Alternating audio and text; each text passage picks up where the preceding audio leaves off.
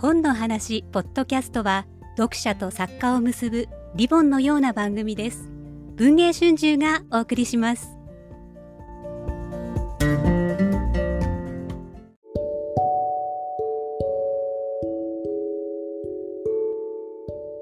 文藝春秋翻訳出版部がお送りする翻訳の部屋。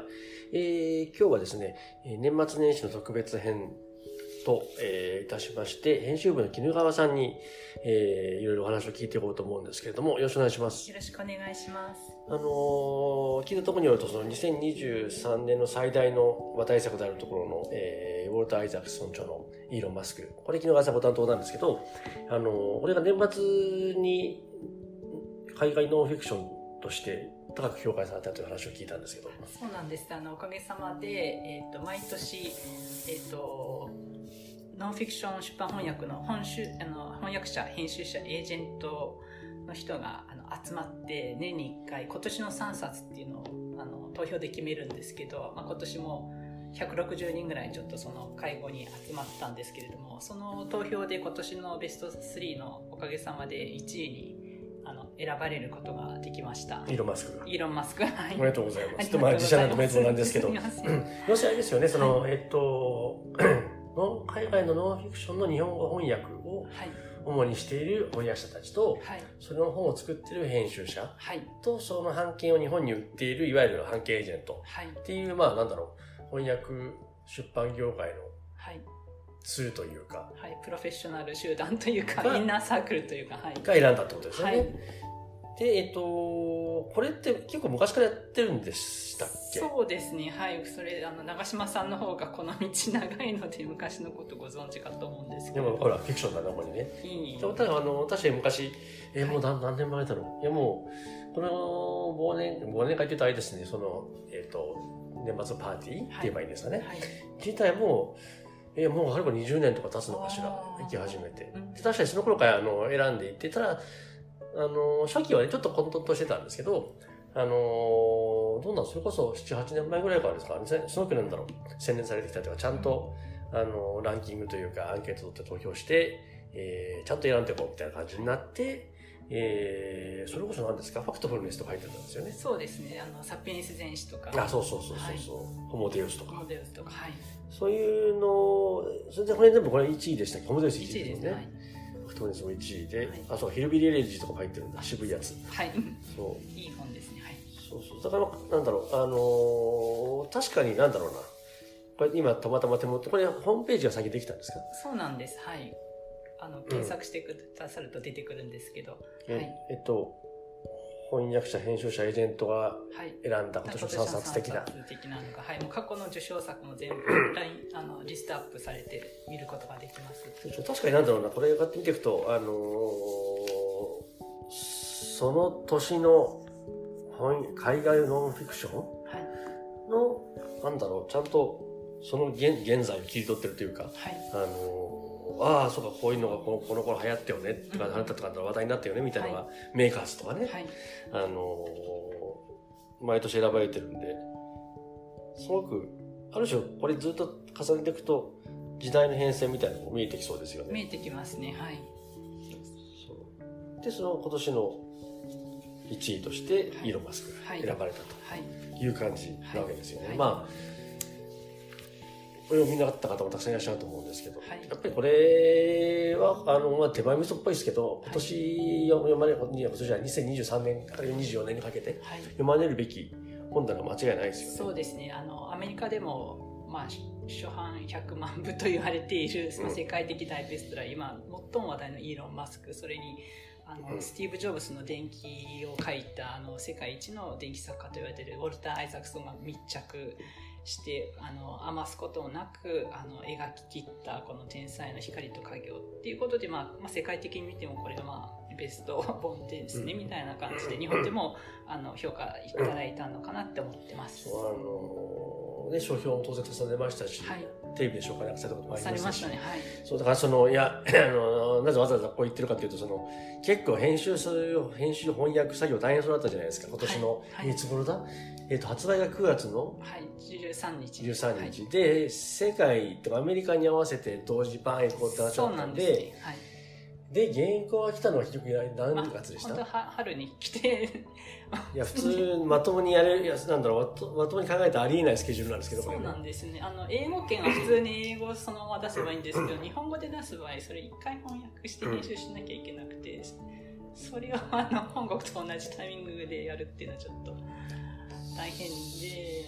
そうそのノンフィクションの場合、特にそうこういう、ね、例えばテクノロジーだったりとか、はい、あの、ビジネス的なそのいろんな内部の話が出てくる場合って、はい、あの、英語の言語を、英語ではこう言ってるのを、はい。ただ単に訳せばいいと思うのではなく、日本語でも専門用語だったりするじゃないですか。はい、あの、ビジネス用語とか皆さんご存知だと思うんですけど、はい、それは同じように科学とかもね、はい、あの、テクノロジーとかもそれぞれ同じ英語の単語でも違ったりするわけなんで、はい、調べ物も大変で、それ辺を、だからこの翻訳の井ノ口さん、井ノ口浩二さんは、はい、え、などれぐらいでやったんですかこれって。これ、期間的に。上下間あるんですけれども、3ヶ月ちょっとで訳していただいたんですね。これあの、読者の方わかんないと思うんですけど、はい、大変やばい、えー、大変なことなんですよ、これ。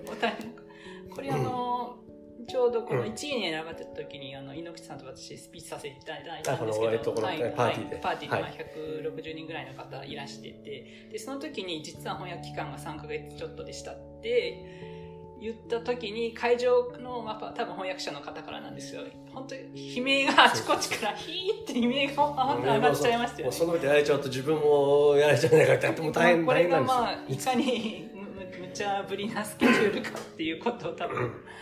翻訳家の方だからご存知だったのかなって。はい。だからその猪口さんも、当然それ、それ、その、猪口さんと伴走した編集もそうですし、まあ、それぞれね、本って、それだけでできないので、印刷会社の方だったりとか、はい、あるいはその、資材というね、ね紙とか手配したりとか、印刷書手配したりする方も当然いらっしゃるんで、はい、その人たちも、要するにもろもろみんなこのありえないスケジュールで、そうですね、今年の、えっと、今年は2023年の、はい、えー、夏、はい、初夏から夏にかけて、はい。間に合わせました。なんかイーロン・マスクも結構ね、あのテスラで無茶ぶりスケジュールが有名ですとか本に書いてあったけど、なんか日本版を作ってる我々もなんか、なんとなく無茶、無茶会社に泊まり込みすはしなかったにせよ。まあ、ほぼほぼそんな感じです、ね、そうですね。猪口さんは一人山に突っ込んで、外下界との連絡を断ち。私はみたいな。そう、食事と風呂以外はずっと翻訳していました。みたいな。